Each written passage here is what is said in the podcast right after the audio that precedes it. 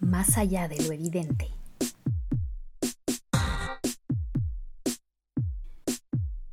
Hola, soy Natalia Ames y este es un nuevo episodio de Más allá de lo evidente, podcast del Comité de Lectura en el que analizamos momentos audiovisuales icónicos que han influido en cómo miramos y entendemos el mundo. En este podcast utilizamos herramientas del lenguaje audiovisual para diseccionar escenas de series, películas, novelas, videoclips. El objetivo es releer estas imágenes con un sentido crítico, con el fin de deconstruir sus efectos sobre nuestras formas de pensar y contrastarlos con nuestra realidad actual. En cada episodio empezamos contextualizando el momento audiovisual elegido, al cual pueden acceder a través del enlace que compartimos en la descripción. En el caso del episodio de hoy, hablaremos sobre el video musical de la canción Amazing de la banda Aerosmith.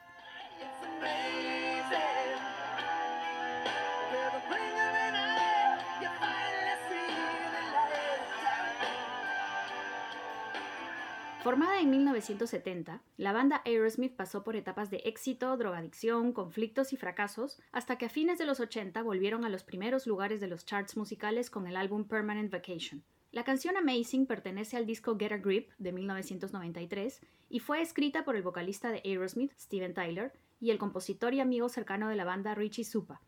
La letra hace referencia a los periodos de adicción y de rehabilitación por los cuales pasaron ambos músicos, y hace énfasis en la importancia de salir del túnel de oscuridad al que los llevaron las drogas, buscando la luz en ellos mismos para sentirse increíbles o amazing en la sobriedad.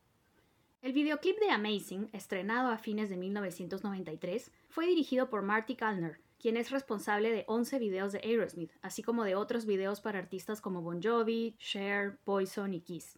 Kalner también dirigió el video del single anterior de Aerosmith, Crying, el cual marca el inicio de la trilogía de videos protagonizados por Alicia Silverstone, actriz adolescente que venía de protagonizar la película The Crush.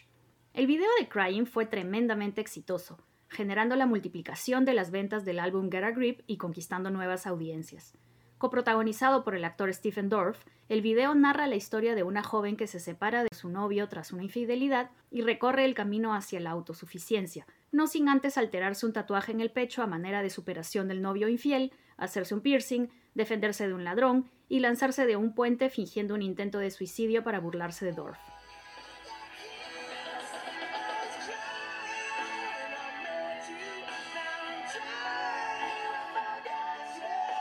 En el nuevo contexto de la industria musical, que empezaba a privilegiar los megaconciertos sobre las ventas de discos, Aerosmith debía apelar a los públicos jóvenes que en ese momento estaban obsesionados con las bandas de grunge no solo a nivel de su música, sino también de su look y su actitud ante la industria y la sociedad.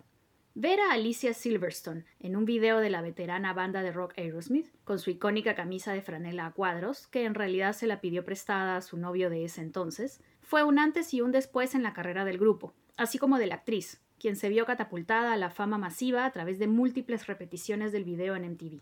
Fue por ello que tanto Kalnar como Aerosmith decidieron que el video del próximo single de la banda debía volver a contar con Silverstone, en ese entonces de 17 años, contratando adicionalmente a Jason London, actor que venía de protagonizar la película de culto Dazed and Confused de Richard Linklater. Para capitalizar el éxito de Crying, el nuevo video tomaría al anterior como punto de partida, mezclándolo con otros elementos que fascinaban a los jóvenes noventeros, la realidad virtual y el ciberespacio.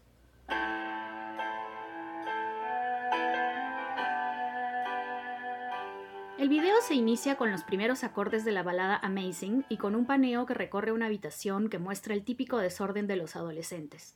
La siguiente toma es de una mano masculina que inserta lentamente un disco compacto en un reproductor, mientras la música continúa en tono dramático. La imagen cambia de escenario y vemos a Alicia Silverstone sola en el desierto, borrosa como si alguien la mirara desde lejos, casi como un espejismo. La siguiente toma es un plano detalle del ojo del protagonista, y a través de un zoom vemos el reflejo de Alicia en su pupila. La letra comienza y vemos a Steven Tyler cantando los versos en un espacio de paredes negras con líneas y símbolos blancos. En paralelo, los espectadores vemos una pantalla de juego de video y un cursor sobre una lista de videos, la cual coincide con la lista de canciones de Get a Grip. El cursor selecciona el video de Crying y aparecen distintas escenas de este en ventanas dentro del monitor que es al mismo tiempo la pantalla del video musical que vemos los espectadores, quienes nos identificamos de esta forma con el jugador a quien aún no conocemos. Steven Tyler continúa cantando desde su espacio paralelo mientras vemos por primera vez el rostro del jugador. Se trata de un adolescente que se toma muy en serio la estación de videojuegos instalada en su habitación.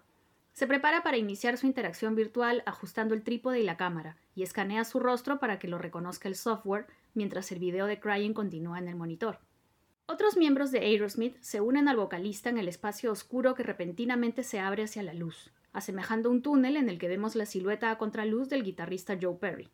En su habitación, el jugador hace ajustes sobre su imagen, modifica el largo de su cabello y realiza un análisis de superficie sobre su rostro, tras lo cual utiliza una herramienta del videojuego que le permite neutralizar su acné.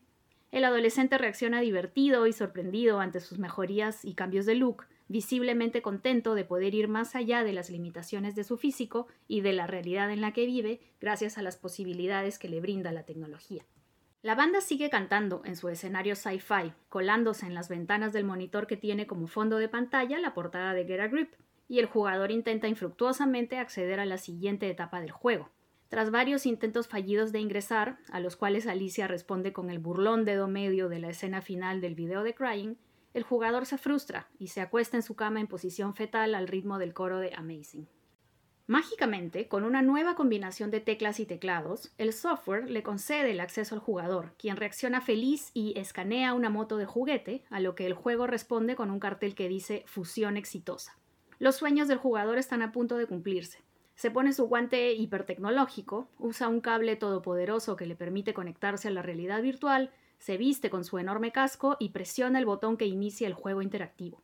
Lo primero que entra al juego es su mano, casi tocando al guitarrista de Aerosmith. El cartel que anuncia la entrada al ciberespacio nos transporta al mundo virtual, un desierto pixeleado en el que ingresa la moto, que se funde con un desierto de apariencia visual más real.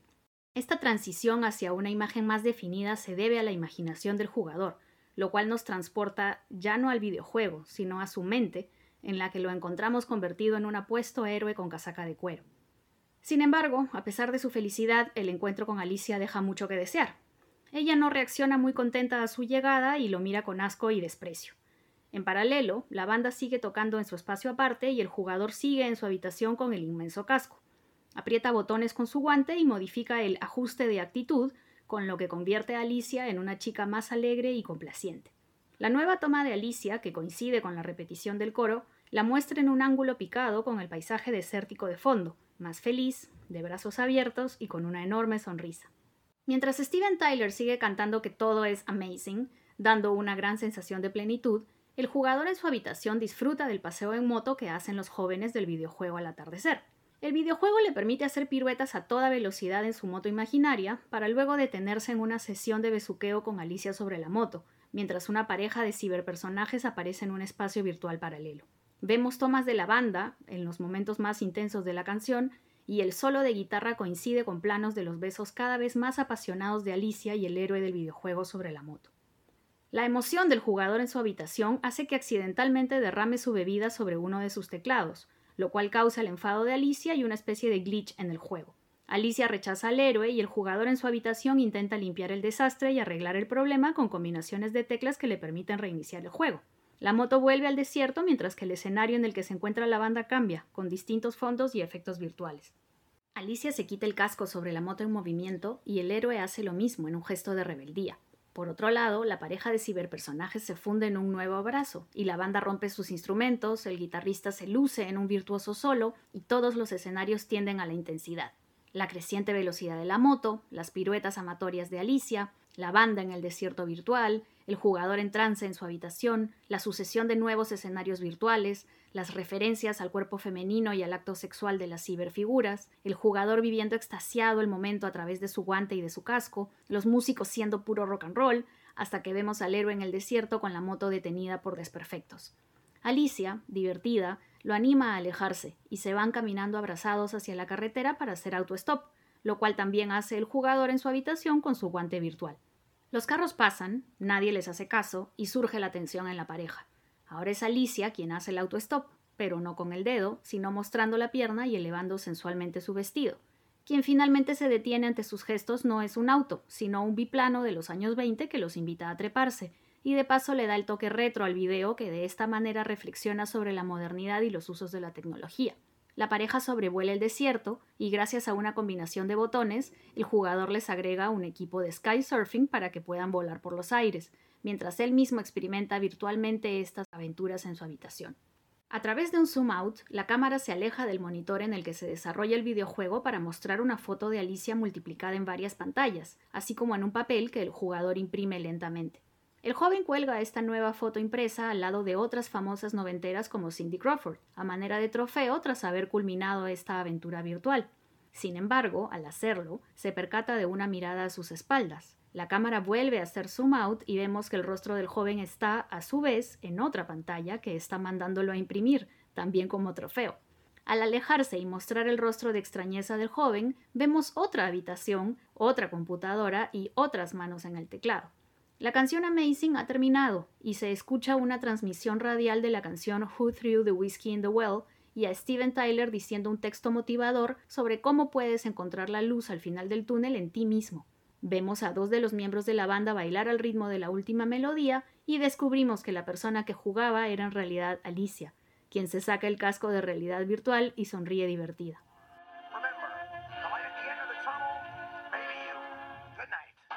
El video de Amazing contribuyó a consolidar el nuevo estatus de Alicia Silverstone como la musa del rock and roll, lo cual se confirmó aún más con el estreno de Crazy, el video que cierra la trilogía y que cuenta también con la presencia de Liv Tyler, la hija del vocalista de Aerosmith. La historia de dos escolares que escapan de su internado culmina en un divertido guiño a la trilogía, con la aparición de Jason London como el héroe del videojuego de Amazing haciendo autostop con su paracaídas colgando tras haber saltado del biplano.